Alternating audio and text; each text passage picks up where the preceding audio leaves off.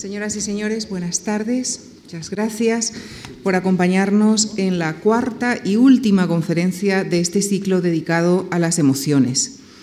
Esta tarde recibimos y agradecemos la participación de su coordinador, el doctor Manuel Lucena Giraldo, doctor en Historia de América por la Universidad Complutense de Madrid y actualmente investigador del Consejo Superior de Investigaciones Científicas y profesor asociado de Humanidades del Instituto de Empresa. Antes fue profesor en la Universidad Complutense y en el Instituto Universitario Ortega y Gasset. También ha desarrollado y desarrolla su labor investigadora y docente en universidades estadounidenses y, e iberoamericanas, como en Harvard, en Boston, en el Colegio de México, entre muchas otras. Y desde hoy es miembro del Consejo Asesor del National Geographic en Historia Global.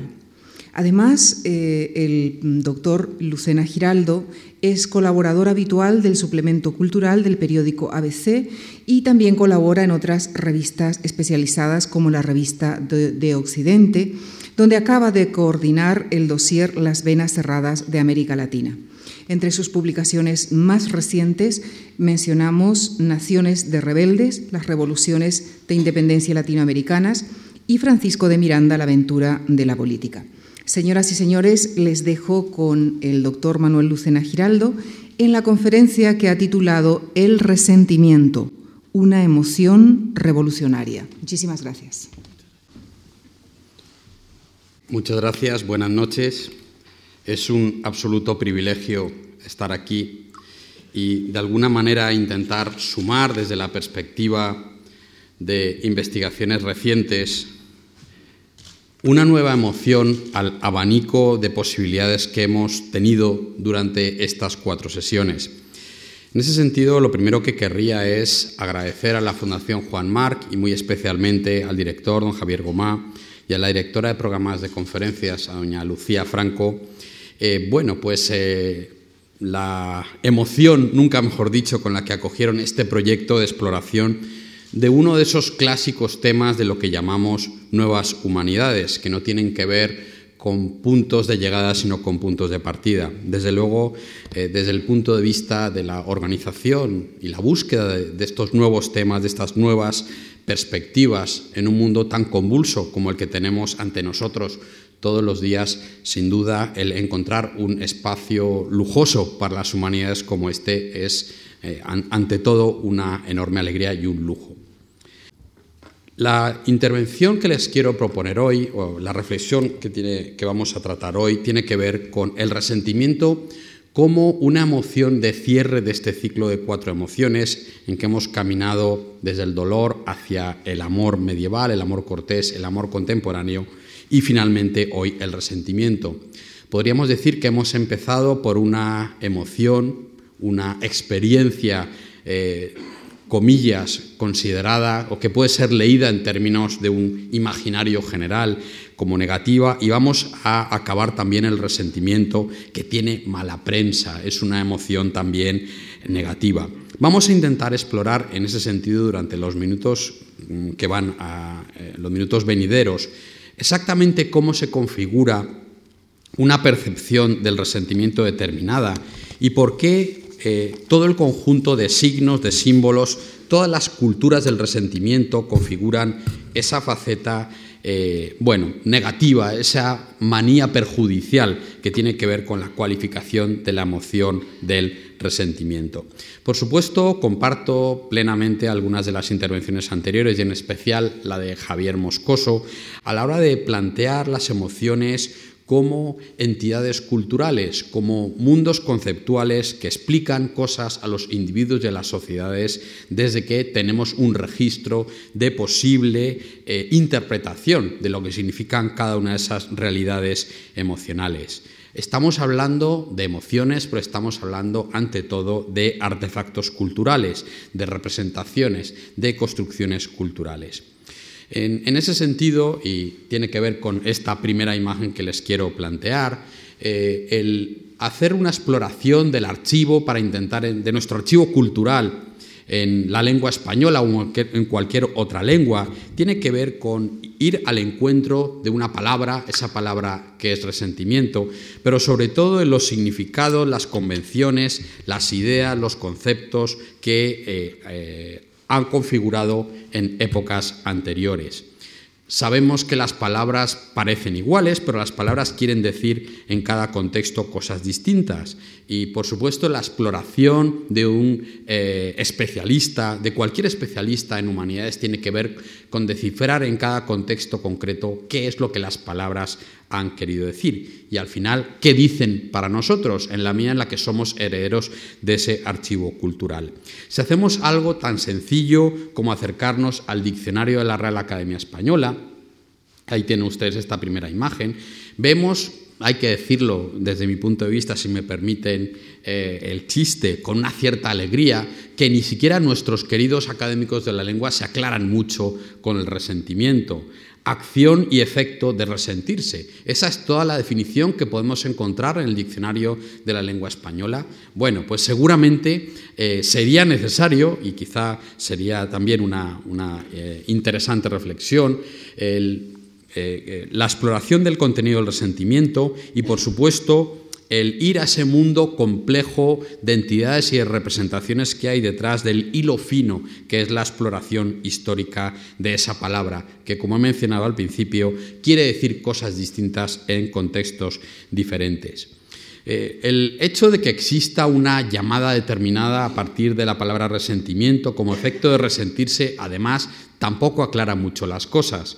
Como pueden ver en la parte de abajo de la imagen, Resentirse, nos cuenta la Academia de la Lengua, que es empezar a flaquear o debilitarse, es tener sentimiento, pesar o enojo por algo. Hay ahí quizás una, eh, digamos, identificación entre el sentimiento y el resentimiento.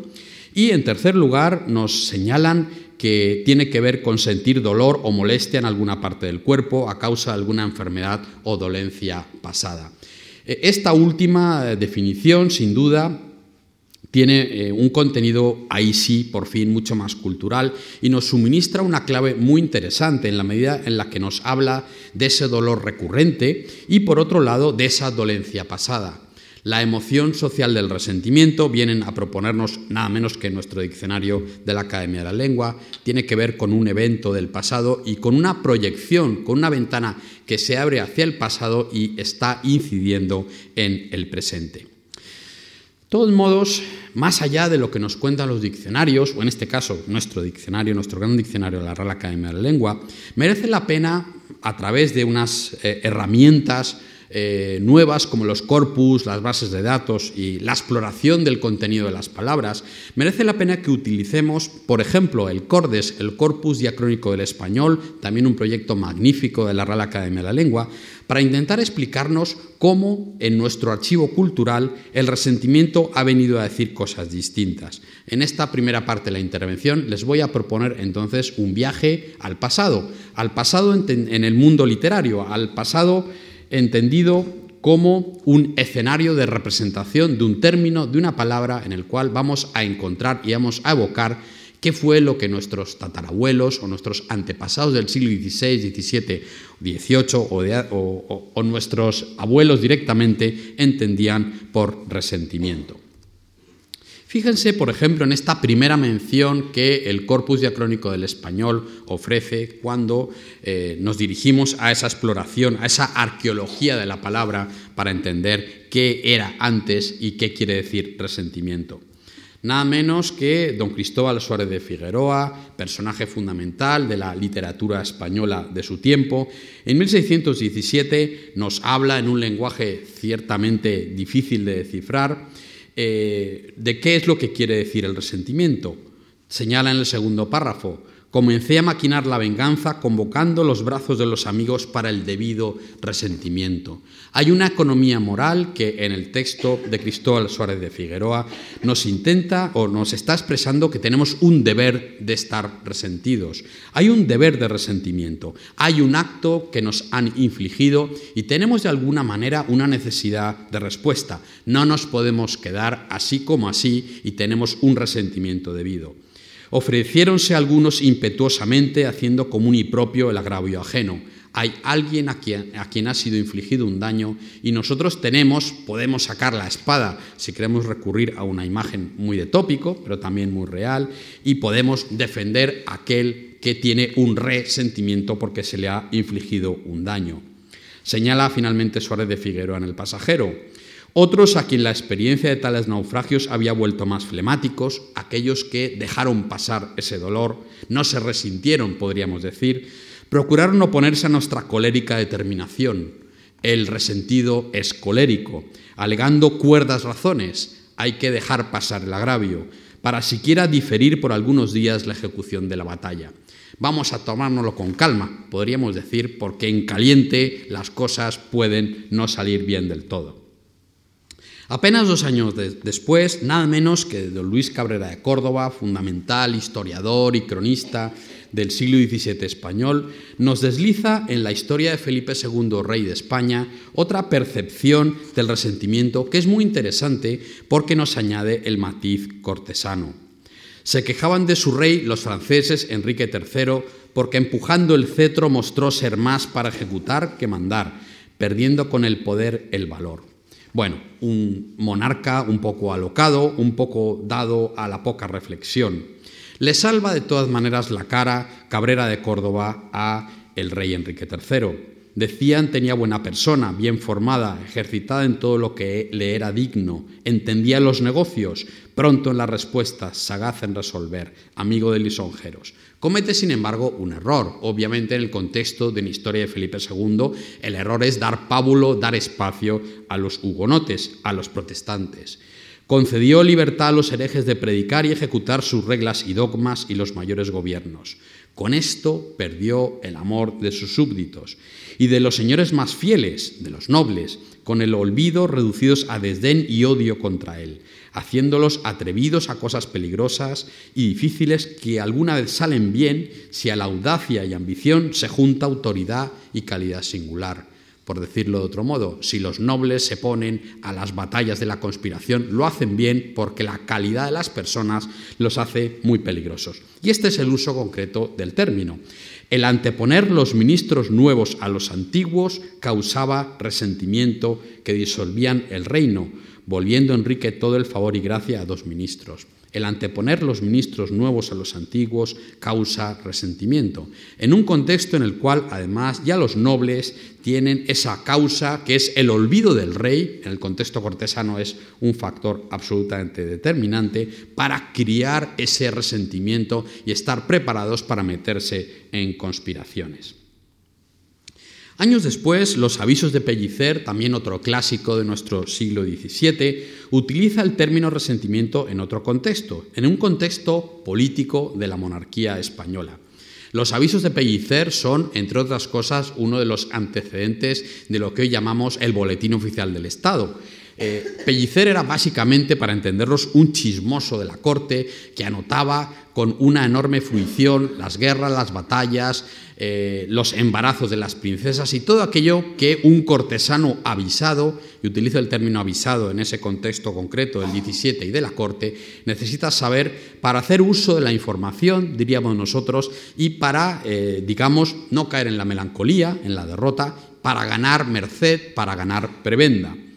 Fíjense el uso que hace Pellicer repito, en esta especie de boletín oficial del Estado, del cortesano, en ese momento del término resentimiento. Aquí corre voz de que los grandes que se hallan en la corte han enviado a suplicar a su majestad se sirva de cumplirles la palabra de no tener válido. Eh, nada menos que cuatro años después del comienzo de las llamadas revoluciones de Portugal y de Cataluña, eh, cuatro años después, los nobles, los grandes, hartos de los validos, de los privados, de la privanza de Felipe IV, eh, están avisados y suplican al rey, a Felipe IV, que cumpla la palabra de no tener valido, de gobernar por sí mismo, porque los males del reino son causados por ese, por ese largo valimiento, en especial del conde duque de Olivares. Dícese que se trata de que el señor cardenal nuncio no despache en su audiencia eclesiástica a causa del resentimiento que muestra y debe mostrar España. España, esta España posterior al conde duque, debe mostrar resentimiento contra el nuncio, es decir, contra el Vaticano, y evitar la interferencia, mostrar ese resentimiento, eh, evitando la, eh, la, presencia, la presión, podríamos decir, política del nuncio en la política española, en un momento de crisis terrible de la monarquía eh, de los Austrias. Si nos vamos un siglo después, por ir, por ir aquello, eh, por intentar coger más o menos una, cita, una referencia mm, por cada siglo, podemos encontrar aquí, en el año además del eh, centenario de Gaspar de Jovellanos, un motivo por un lado para admirarlo y por otro podríamos decir para odiarlo. El motivo para admirarlo, desde luego, tendría que ver con cómo ese programa de nación española cultural a finales del siglo XVIII, y la figura de Jovellanos está en el centro de este proyecto, tiene que ver con la evocación de una España de los godos, una fundación por los visigodos de España, la cual, por supuesto, el drama de Pelayo y todo lo que tiene que ver con el comienzo de la reconquista peninsular, eh, es, un evento central en la fundación de la nación española en términos históricos, tal y como Gaspar de Jovellanos lo entiende. Ese es el lado, podríamos decir, bueno. El lado malo es que mm, Jovellanos perpetraba unos poemas y unas obras de teatro que, con perdón de mis amigos admirados jovellanistas, eran terroríficos. Eh, en este caso tenemos, hay que decir también que los críticos literarios le perdonan la vida a Jovellanos diciendo aquello de que fue una obra de juventud. Bueno, pues esto fue una obra de juventud y le podemos perdonar a Jovellanos este atrevimiento. Pero en la escena cuarta de Munuza, eh, la muerte de Munuza, eh, evoca el sentimiento del resentimiento debido entre los godos que están siendo, bueno, acaban de hacer frente a la, comillas, invasión musulmana y en ese sentido esto tiene un registro popular en el uso del término resentimiento que también es muy interesante. Señala Ormesinda, la bella goda. Perdonadme, Señor, si vengo en hora tan extraña a interrumpir vuestra atención. Dignaos de decirme si acaso mi desgracia o vuestra ira alejan de mis brazos un hermano infeliz. Ya nos hemos perdido. Yo, desdichada, podría consolarme en su presencia, pero vos retiráis de cuanto ama a un corazón que en nada os ha ofendido. ¿Qué responde el pretendiente Munuza a Ormesinda. Otra inquietud más grave y más infausta ocupa el de Munuza en este instante, y él os va a dar la última y más clara prueba de su pasión y sus bondades. Cuando intento mostraros de mi saña todo el resentimiento, me detiene no sé qué oculta voz que por vos habla. Lo que está diciendo el prometido mm, en proyecto que es Munuza es que siente amor por ella y como siente amor por ella, no puede resentirse suficientemente. Hay una voz que lo detiene, una voz oculta que por ella habla y una imagen de la amada que se coloca por delante de la posibilidad de desarrollar el resentimiento y poner a esta mujer que lo ha rechazado en su verdadero sitio. Poco después, Juan Antonio Llorente, en los discursos sobre el orden de procesar en los tribunales de Inquisición, una obra fundamental en lo que va a ser luego el final de la Inquisición, puesto en marcha por los constituyentes gaditanos, utiliza el término resentimiento en un contexto muy político y me parece muy interesante. Porque lo que está haciendo aquí Llorente es señalar cómo eh, hay de alguna manera un catolicismo bueno y un catolicismo malo. Él señala en este discurso, en la mitad de esto lo pueden ver ustedes, la ignorancia, la indeliberación, la cólera, el resentimiento, la embriaguez y el acaloramiento en las disputas han sido motivo de que muchísimas veces los hombres firmísimos en la religión católica pronunciasen proposiciones contrarias al dogma. Lo que está diciendo Llorente aquí es que el procedimiento judicial de la Inquisición, basado en la delación secreta, en la carencia de información por parte de aquella persona a la que se procesa, es simplemente algo no solo nefasto para la monarquía y nefasto para eso que llamamos hoy el Estado de Derecho, es también nefasto para los verdaderos católicos que pueden ser perseguidos por un procedimiento inquisitorial. Ya en el siglo XIX, si nos vamos a la estética romántica y el uso por los románticos del resentimiento, podemos ver que de alguna manera eh, esta esfera pública eh, junto a una esfera privada en el uso en la lengua española del resentimiento continúa en un sentido muy tradicional.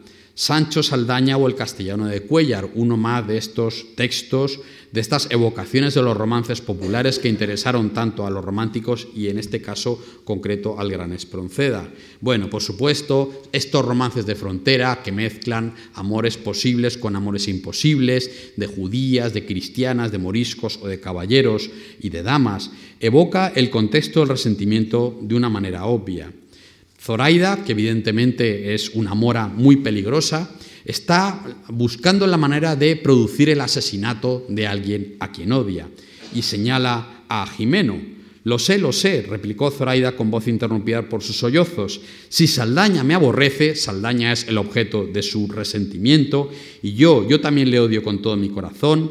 Si me amas de veras, si tan siquiera te parezco bien, si tan siquiera te parezco bien, pone bajo el listón, podríamos decir, ayúdame en mi venganza, satisface mi resentimiento y toda, toda yo seré tuya. Bueno, eh, tenemos ahí un uso contextual del término resentimiento en un contexto de un romance eh, amatorio y eh, también de evocación de unas emociones peligrosas en que, por supuesto, y esto es muy interesante, es la mujer la que es portadora de un resentimiento que puede llegar a producir, en este caso concreto, nada menos que un asesinato. Nuestro grandísimo Benito Pérez Galdós, por supuesto, también hizo uso del término resentimiento en unas condiciones muy determinadas, cuando en los episodios nacionales evoca el final del trienio liberal. Presumo que no le ocasionarán, daño alguno eh, en un contexto en que hay una conversación entre, una, entre una señora y un sacerdote. Estoy tranquila por ese lado. Creo haber entendido, quizás me equivoque porque estoy ya un poco lelo, que entre usted y ella hay un resentimiento antiguo. Parece que la señora en un momento de delirio, porque los tiene, sí, tiene esos momentos de delirio. El resentimiento, de nuevo, como el diccionario de la academia, es algo antiguo. En el contexto latinoamericano, por supuesto, el uso del término resentimiento también es muy interesante, en la medida en la que las culturas en español evocan esos contextos multiétnicos de dificultades en la movilidad social, de frontera, que producen, bueno, lo que podríamos llamar, o lo que llaman los semiólogos, resemantizaciones, nuevas etimologías, nuevos significados de la palabra que evocan invenciones del resentimiento y escenarios distintos. Nada menos que en La vorágine del colombiano José Eustacio Rivera, una de las novelas fundadoras no solo del realismo mágico, sino de la novela de selva, evoca en este contexto el uso del resentimiento. En castigo de lo que vieron, esta frase fue para mí una revelación. Ramiro era el hombre que, según don Clemente Silva, presenció las tragedias de San Fernando de Atabapo y solía relatar que Funes enterraba a la gente viva. San Fernando de Atabapo es una ciudad de la frontera actual de Colombia y Venezuela y Funes es uno de esos caudillos del caucho responsables de los genocidios terribles que tienen lugar en la Amazonía a finales del siglo XIX y comienzos del siglo XX. Él había visto cosas extraordinarias en el pillaje y la crueldad y yo ardía por conocer detalles de esa crónica pavorosa. Hasta por ese aspecto Ramiro Esteban resultaba interesantísimo. Y como al parecer reaccionaba contra el divorcio y nuestra fraterna intimidad, fuese amenguando en mi corazón el resentimiento. Nos fuimos entendiendo mejor. Y con la amistad, a mi contrapuesta, el resentimiento se va amenguando. Caldeó el resentimiento, nos dice en 1969 el peruano José María Arguedas en uno de sus cuentos maravillosos, El zorro arriba y el zorro de abajo. El resentimiento se puede caldear, como si pudiéramos colocarlo como una olla en una estufa que se pone hasta llegar al punto de la ebullición. Los vecinos aplaudieron estentorio, en lenguaje popular. Eso, mister, palabra bonito, estentorio yo entonces era vecino común. Usted, usted, sí, caldeó el resentimiento. Finalmente, en esta aventura de exploración del término en textos concretos, es necesario irnos nada menos que a los 100 años de soledad de García Márquez, en la edición de 1967. Eh, tiene que ver, por supuesto, con la idea de justicia, que es una idea muy importante a la hora de entender la valoración del resentimiento. Pero vamos mejor al texto de García Márquez. Aureliano II se sintió definitivamente más cómodo donde Petra Cotes. Primero, con el pretexto de aliviarle la carga a la esposa, trasladó las parrandas. Petra Cotes, su amante. Luego, con el pretexto de que los animales estaban perdiendo fecundidad, trasladó los establos y caballerizas. Por último, con el pretexto de que en casa la concubina hacía menos calor, trasladó la pequeña oficina donde atendía sus negocios. Cuando Fernanda, su legítima esposa, Se dio cuenta de que era una viuda a quien todavía no se le había muerto el marido, ya era demasiado tarde para que las cosas volvieran a su estado anterior. Aureliano II apenas si comía en la casa, y las únicas apariencias que seguían guardando, como las de dormir con la esposa, no bastaban para convencer a nadie. Una noche, por descuido, le sorprendió la mañana en la cama de Petra Cotes. Fernanda, al contrario de lo que él esperaba, no le hizo el menor reproche, ni soltó el más leve suspiro de resentimiento. Pero ese mismo día le mandó a casa de la concubina sus dos baúles de ropa.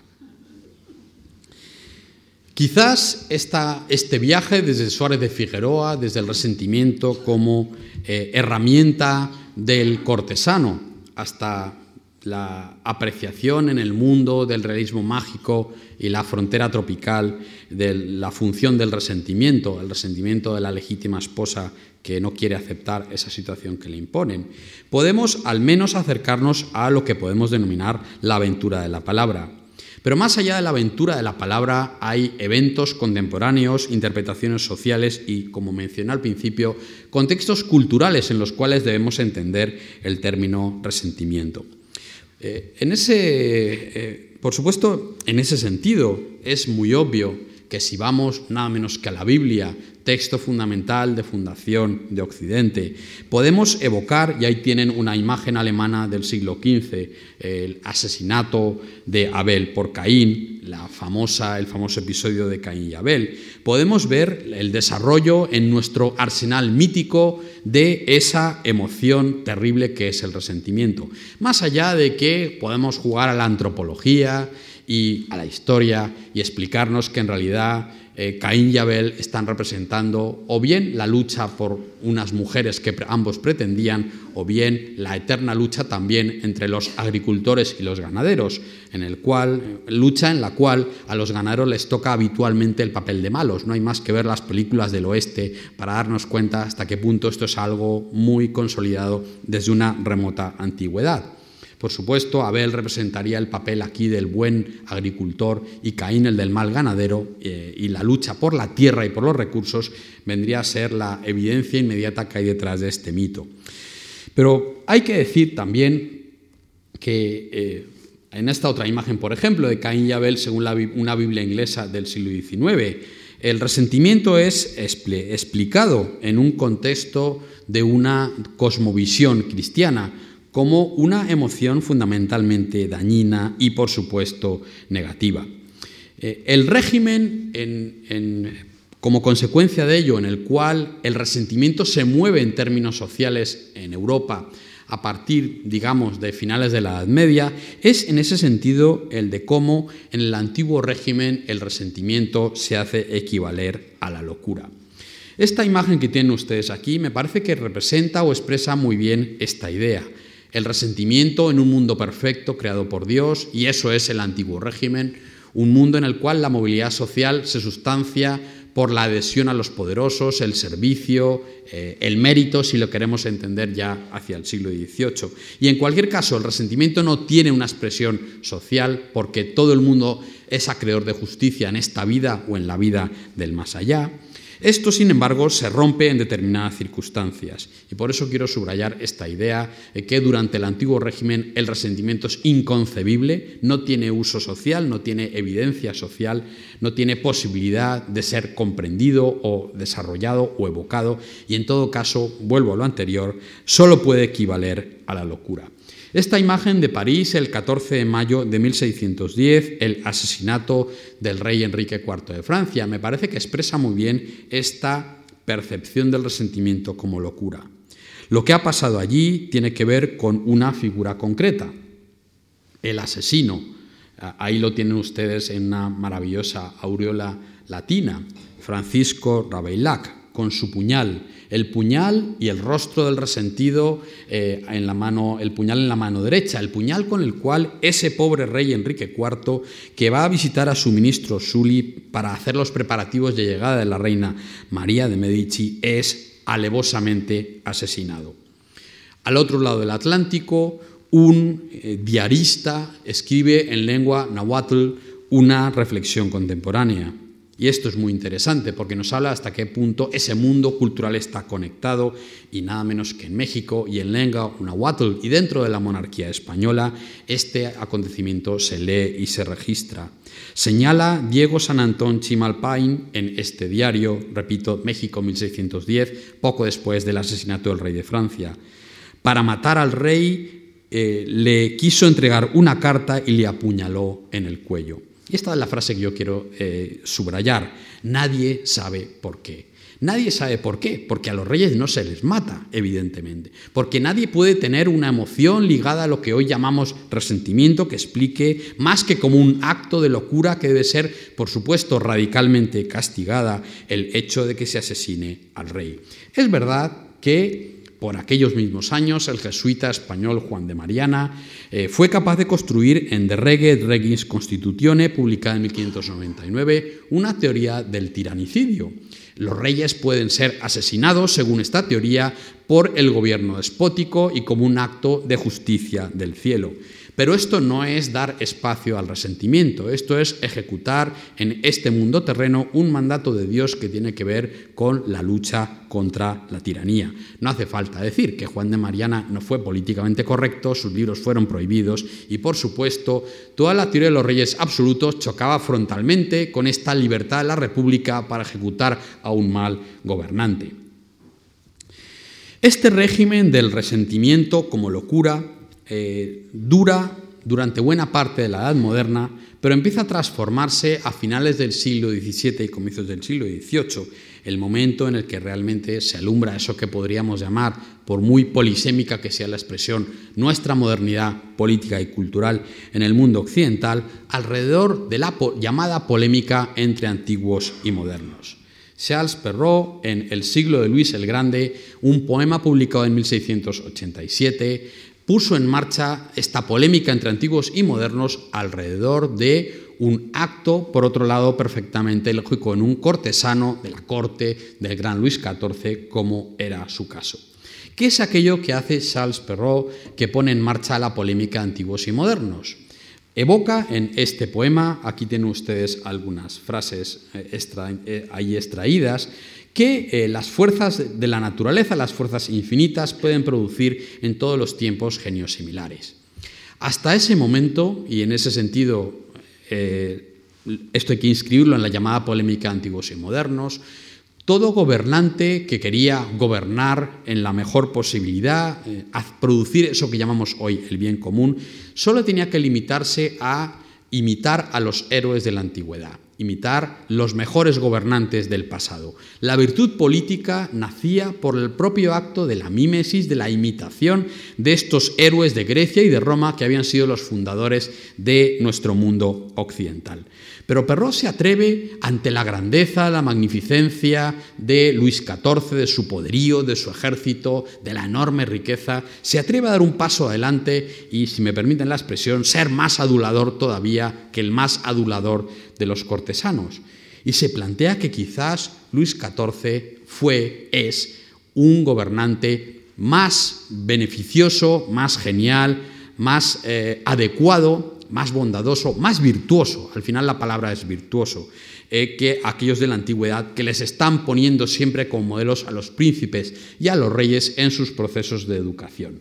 Lo que se pone en marcha a partir de ahí es esta polémica antiguos y modernos, según la cual hay que dirimir si los modernos podemos llegar a ser tan virtuosos como los antiguos, si podemos tener una virtud política diferente, aislada de la antigüedad, si más allá de imitar a griegos y romanos, los europeos del siglo XVII, del siglo XVIII, somos capaces, alrededor de la idea de novedad, de construir estructuras políticas virtuosas. Es verdad que la polémica, en primer término, es literaria y es estética.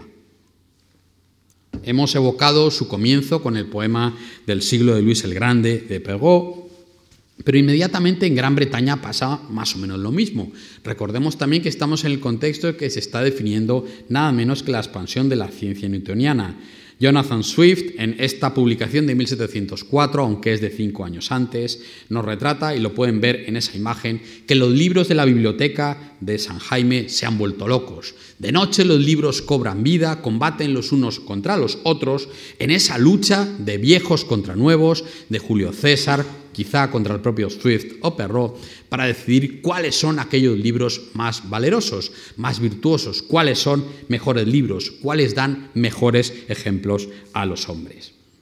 La polémica en el caso de Swift evidentemente queda indefinida porque digamos, no lo viene a precipitar, aunque evidentemente Swift hay que verlo en el contexto como alguien defensor no de la tradición, sino de la novedad.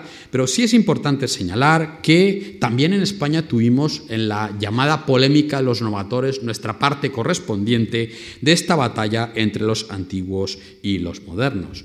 El gran eh, benedictino Benito, eh, Benito Feijó, desde luego fue un gran representante de esta idea según la cual la novedad era posible como una virtud y no, no había que hacer, digamos, no había que cerrarse a las novedades por completo para conseguir la reforma de las monarquías y el final de la decadencia española. Es el momento en el cual, además, en la lengua española aparece la palabra misoneísmo. El misoneísta es aquel que odia las novedades solo por el hecho de serlas. Hasta ese punto estamos hablando de una sociedad acostumbrada no a la idea de novedad, como la nuestra, sino a la idea de conservación, a la idea de un mundo absolutamente previsible, en el cual, como he señalado anteriormente, la idea de resentimiento como una emoción socialmente eh, aceptable o concebible simplemente no existía. Pero el siglo XVIII cambia muchas cosas. A raíz de esta polémica entre antiguos y modernos, hay que decir que nada menos que la propia idea de revolución se va abriendo paso. No podemos, no tenemos tiempo de irnos de nuevo al diccionario, pero podemos recordar o podemos enunciar simplemente que revolución no quería decir nada antes del siglo XVIII en términos políticos. Revolución era girar sobre uno mismo y desde luego desde Copérnico es el giro que hacen los planetas alrededor del Sol. ¿Cómo y por qué y de qué manera la palabra revolución se carga en el curso del siglo XVIII en Europa de un contenido de política? ¿Cómo acaba representando la novedad radical? el olvido de la tradición, la fundación de un ciclo de tiempo nuevo a partir de la experiencia revolucionaria cómo finalmente el resentimiento es la palanca emocional de la revolución. Es a lo que vamos a dedicar los minutos siguientes. En todo caso, eh, quiero volver un poco atrás. Eh, esto no quiere decir, lo que acabo de señalar ahora, que no se produjeran, obviamente, en el antiguo régimen motines, revoluciones entendido como motines también, revueltas, y que, en fin, eh, por ejemplo, en el caso madrileño del motín de Esquilache de 1766, eh, eso que llamaban los ministros de Carlos III, Esquilache o quienes lo rodeaban, el populacho, no se manifestara en términos eh, estrictamente políticos. Pero hay que decir que la tradición del antiguo régimen, y vuelvo a la idea de que el resentimiento no tiene cabida, se hace siempre bajo un lema que afirma la conservación de la sociedad y al mismo tiempo pide al poderoso que sea un gobernante justiciero. Viva el rey y abajo el mal gobierno. Eso es lo que gritan los habitantes de Madrid en ese momento y eso es lo que gritan también los habitantes de la América Española en, 1780, en 1779 en Perú, en lo que es actualmente Bolivia o en la actual Colombia. Viva el rey y abajo el mal gobierno. Se espera del rey que actúe como verdadero rey, que no actúe por privados, que los ministros no sean corruptos. La palabra corrupción es muy importante en este contexto. Hay, por supuesto, un mecanismo de la movilidad social abierto a través de la meritocracia. Sirve al rey, sirve a la monarquía, sirve a el Estado, podríamos decir, para entendernos, y lograrás justicia, lograrás merced. La meritocracia se abre a esas clases medias, urbanas, que, por supuesto, se ponen al servicio de la monarquía borbónica reformada, en el caso español, pero también en Francia o en Gran Bretaña al servicio del imperio. Es muy obvio, es un fenómeno, eh, digamos, europeo y occidental, sin dudarlo. Hay una esperanza de conseguir en esta vida, a base de trabajo duro, mucha dedicación, mucha disciplina, en el ejército, en la armada, en el comercio o en la iglesia, aquello que uno en verdad merece. Podríamos pensar que en este contexto la continuidad de la idea de resentimiento como algo exclusivamente individual y en todo caso la posibilidad del sueño de una vida mejor a través del sacrificio personal y de las eh, familias extensas o de las familias concretas, todo eso evita que el resentimiento se convierta en una emoción revolucionaria. Pero durante la segunda mitad del siglo XVIII los acontecimientos evolucionan a una enorme velocidad. Si vamos a un documento tan importante de la época como la Declaración de Independencia de Estados Unidos en 1776, podemos estudiar o podemos acercarnos de algún modo al momento de transición entre la idea de resentimiento del antiguo régimen y la idea de resentimiento de la coyuntura revolucionaria. Porque eso que llamamos Declaración de Independencia de Estados Unidos es, en el fondo, un documento muy tradicional de acuerdo con un modelo, un género determinado, el llamado memorial de agravios, el memorial de agravios, todo súbdito o todo cuerpo de la monarquía organizada por eh, entidades con libertades y privilegios, los comerciantes, los militares, no tenemos tiempo de dedicarnos a ello, existe la posibilidad de eh, comunicar al gobernante, al buen rey que va a ser quien va a extender la justicia, cuáles son los agravios que se han recibido. El Archivo de Indias, por ejemplo, de Sevilla o el Archivo Histórico Nacional, en la documentación del siglo XVIII está lleno de documentos en los cuales personas concretas, viudas, soldados, eh, comunidades indígenas, incluso esclavos, cuentan al rey los agravios que han recibido y hacen un memorial en demanda de justicia. Lo que cuenta la Declaración de Independencia de Estados Unidos es en ese sentido, como pueden ver en el documento, que hay una larga cadena de abusos y usurpaciones que han producido un gobierno despótico, de nuevo la idea de Mariana del gobierno despótico también, y por lo tanto no solo es su derecho, es su obligación, it is their duty, evitar ese gobierno, quitárselo de encima y evitar eh, que el rey tirano Jorge III de Gran Bretaña continúe dominando el reino. Es una historia de injurias repetidas y usurpaciones. Es una moción que evidentemente evoca eh, el artefacto cultural que llamamos resentimiento para explicar que los colonos estadounidenses de las trece colonias se levantan contra ese gobierno despótico. Pero al mismo tiempo, y en ese sentido sí hay continuidad, todavía en la Europa de 1770-1780 la meritocracia sigue funcionando y el antiguo régimen no está socavado en sus bases sociales eh, y en ese sentido todavía es capaz de construir en esas clases que vamos a llamar medias urbanas emergentes la posibilidad de una vida mejor, de un ascenso social, de ganar, por ejemplo, un título de nobleza. En la época de Carlos III, los títulos de nobleza tenían títulos que a nosotros nos parecen tan graciosos como estos. Marqués del Real Transporte, Marqués del Real Tesoro, Marqués del Socorro de Pensacola, don José Solano y Bote, a quien evocamos en esta imagen como un noble sin dinero, extremeño, que hace una larga carrera de mérito como espía, como marino, como eh, capitán general de Venezuela y de Santo Domingo, para lograr esa carrera del mérito prosiga su mérito, se le dice a los soldados que están en el fondo perdido de las Américas, en el desierto de Sonora en México o en la Amazonía, para que tengan constancia en el servicio y tengan la esperanza abierta dentro del edificio de ideas del servicio a la monarquía española. Así que meritocracia de la nobleza. Todo esto, por supuesto, termina en el momento en que la idea de revolución, como negación de la tradición y fundación de un tiempo nuevo, finalmente gana la partida. Y eso que llamamos revolución comienza a existir como un relato del cambio que en este caso concreto las sociedades europeas del siglo de finales del siglo XVIII pueden hacer frente o en otro caso, en el caso de los colonos de Estados Unidos, pueden entender que pueden fundar un nuevo régimen político independizándose de la tiranía. La ejecución del ciudadano Luis Capeto, el rey Luis de Francia, el 21 de enero de 1793, en ese sentido me parece que evoca el paso definitivo de la secularización política del régimen, de esa emoción que llamamos resentimiento.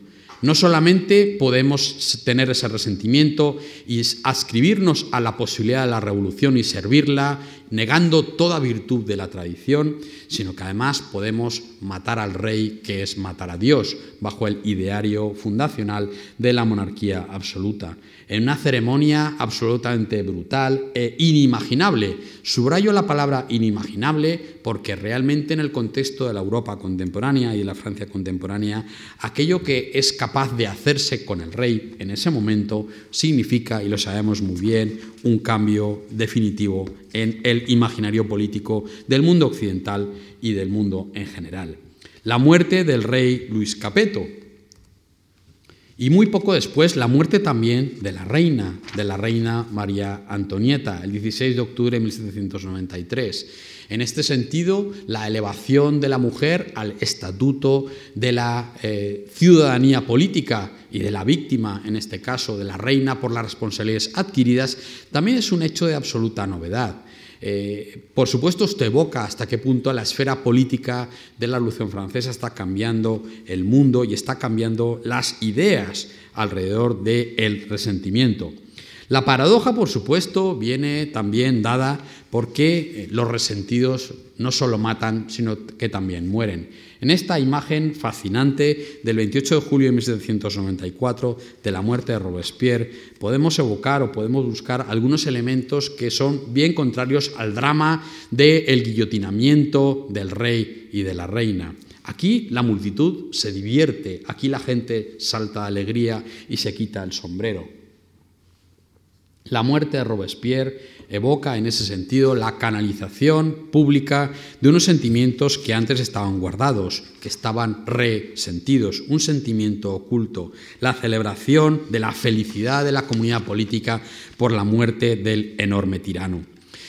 Pero ¿quiénes son estos personajes que, como Robespierre, dan cauce a este resentimiento moderno, a esa emoción que por primera vez se adueña de las sociedades europeas y en concreto de la sociedad francesa?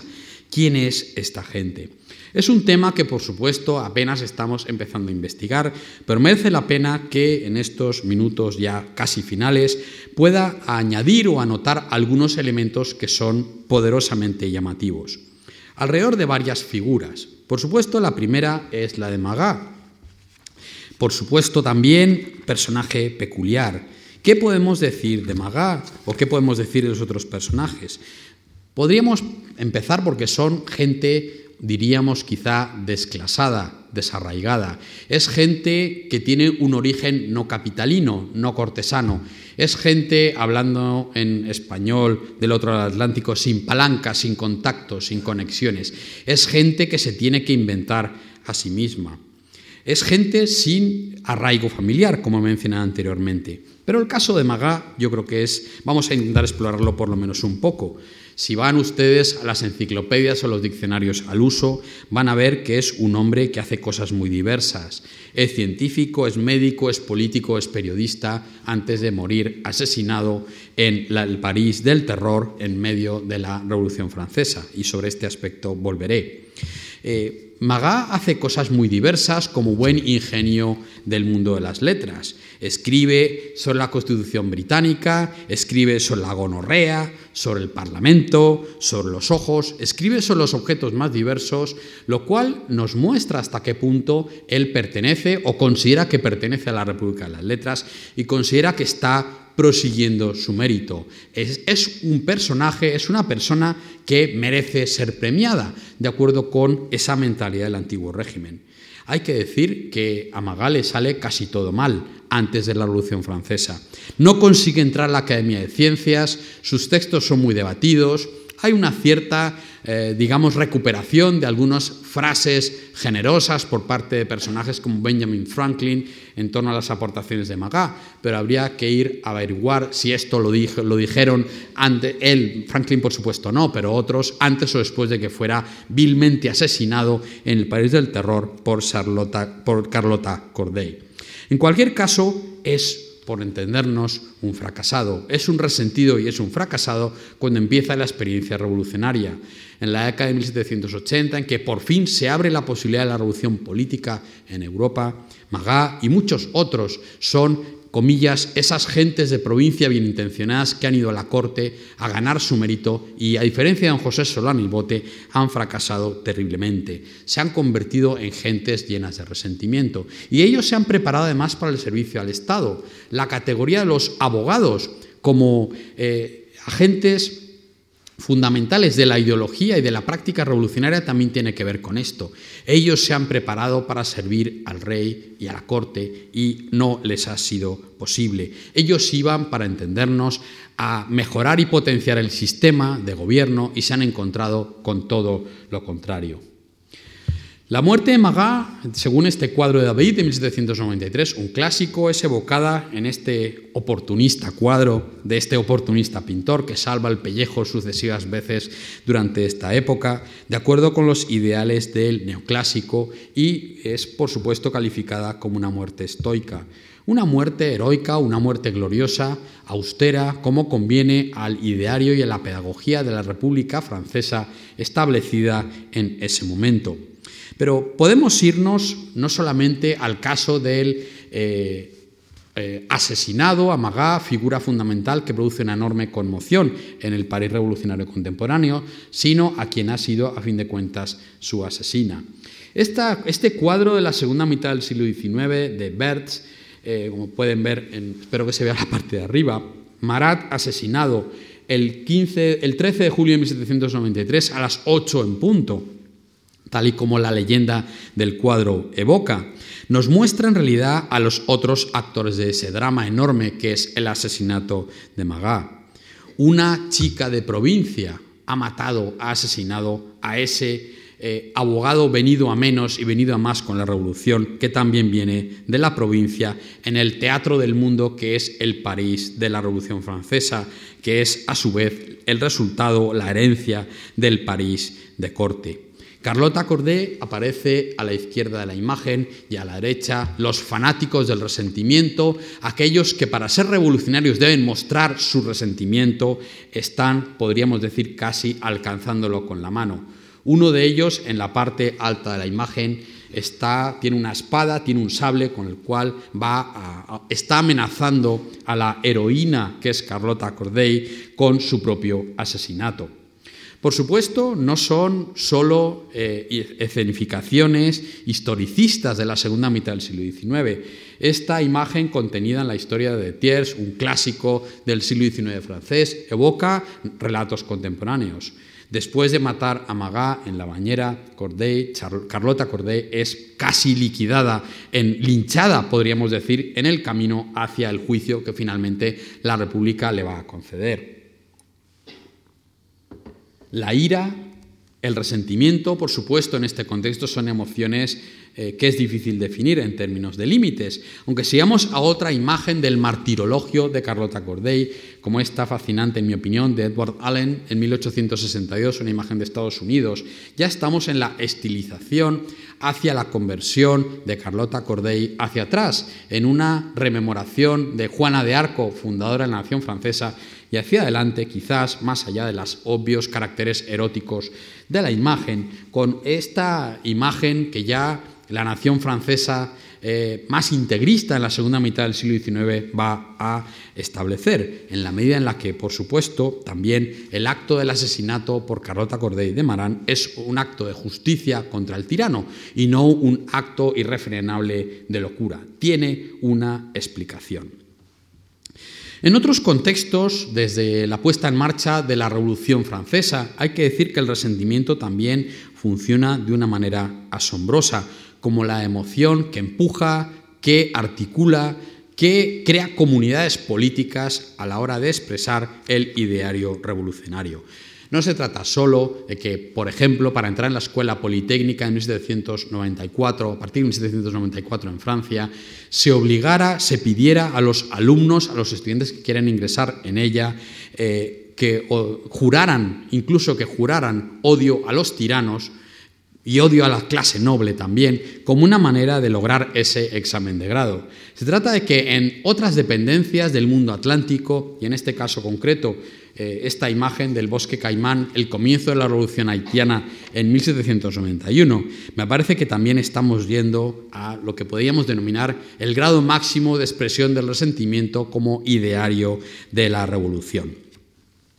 Lo que ocurre en Haití a partir de 1791 es literalmente que desde este evento más o menos histórico evocado como punto de partida la rebelión de los esclavos de Haití, el 85% de la población de Haití era esclava en ese momento, el odio de los plantadores y los hacendados hacia los esclavos y viceversa crea una enorme una revolución que es básicamente un etnocidio en términos contemporáneos en que la gente es perseguida, simplemente hay resentimiento contra la gente, simple y exclusivamente por el color de la piel que tiene.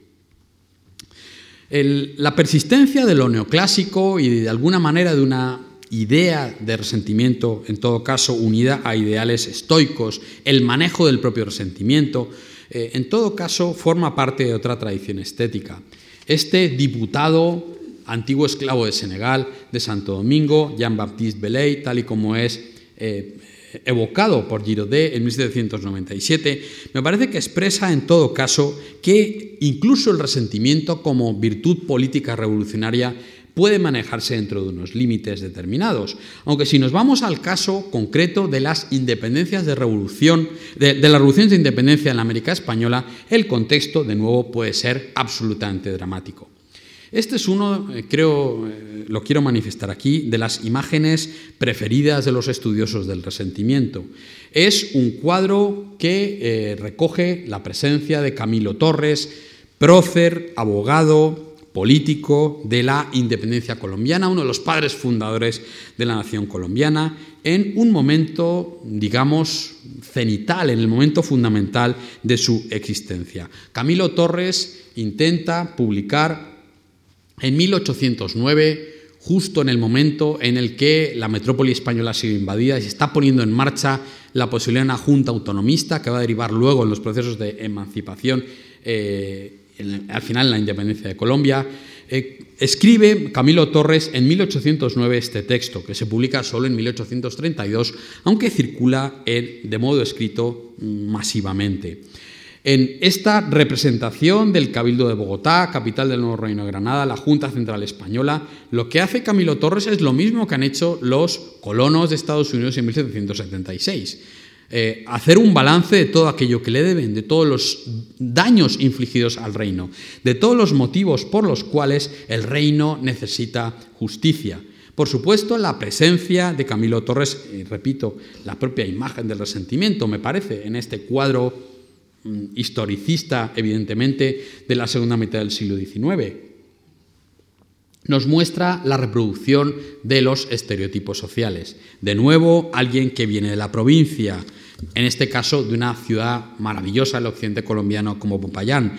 De nuevo, un abogado que va a la corte, en este caso a la corte del virrey, del virrey de Nueva Granada, del gobernante de Colombia, lleno de sueños, lleno de expectativas y también abocado al fracaso revoluciones, resentimiento, gentes que vienen con sueños que no se logran cumplir y que en la coyuntura revolucionaria se convierten en personajes, en líderes políticos del cambio revolucionario.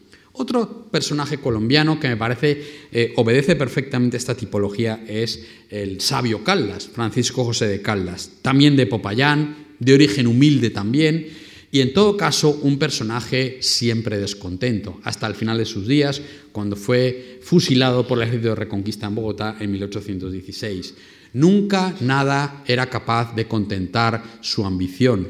Aunque el magnate, el comerciante que lo protegía, le conseguía los libros, los instrumentos científicos que pedía, nunca Caldas tuvo, podemos decir, un gesto de agradecimiento, un gesto de aprobación para aquel que tanto lo había protegido. Podemos decir también que en diferentes ocasiones, no podemos entrar en ello, llega incluso a dejarlo mal delante de autoridades a las que eh, este magnate José Ignacio de Pombo eh, ha conseguido una serie de trabajos para Caldas y él lo rechaza porque aquello no es digno de su ciencia y no es digno de su capacidad. El juego, en todo caso, de la representación, del resentimiento, hay que contraponerlo en una dinámica de. En una situación de corrupción en la atmósfera política con cuadros como este. ¿Qué es lo que nos está queriendo contar Goya en el celebérrimo retrato de Manuel Godoy? Seguramente el otro lado de la moneda el cortesano, el válido que ha conseguido todo aquello que quiere y no precisamente por la vía del mérito o por la vía del servicio a la monarquía, del cultivo de aquello que es mejor, más bondadoso y más íntegro en la naturaleza humana.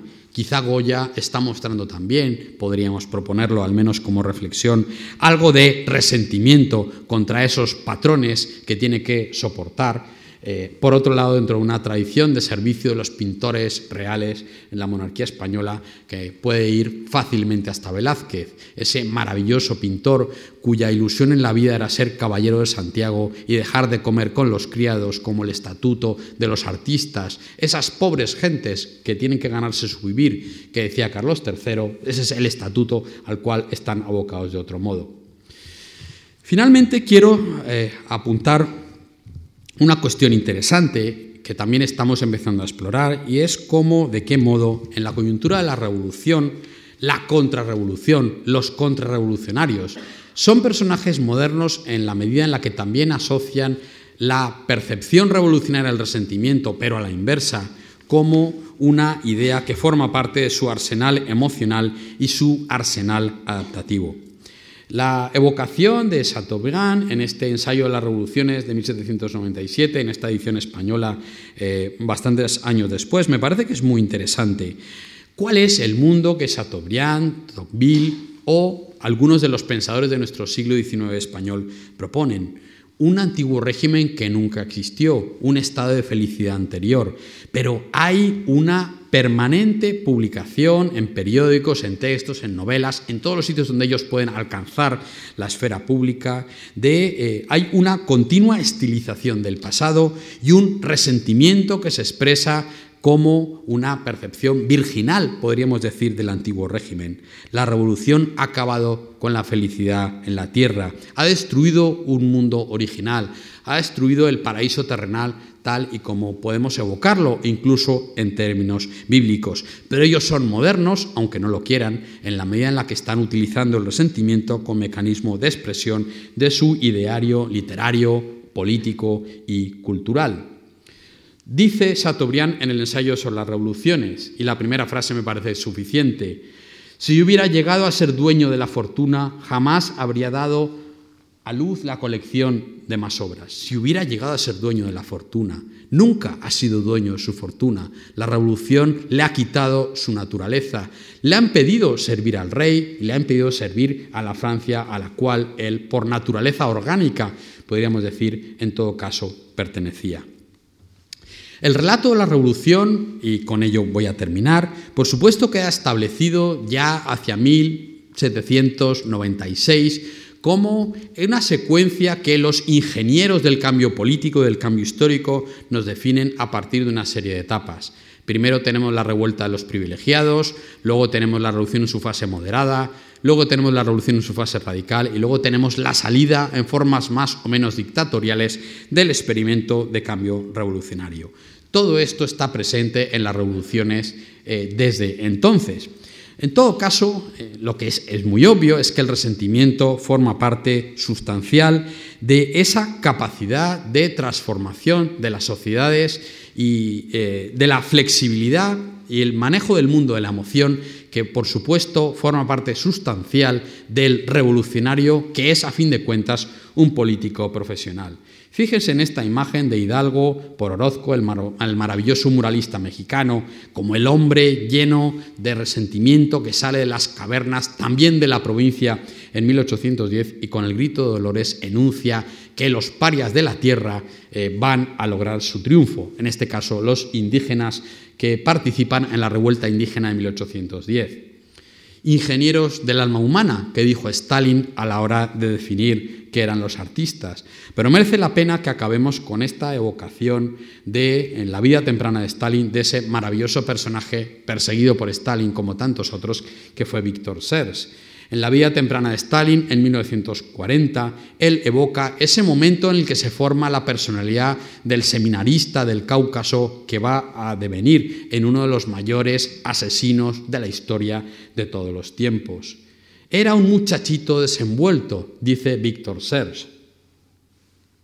Antes había sido empleado del Observatorio de Tiflis, pero vivió todo de la vida pobre y azarosa del militante, más o menos alimentado a expensas de las pequeñas organizaciones que también eran muy pobres. Pero vamos a la frase.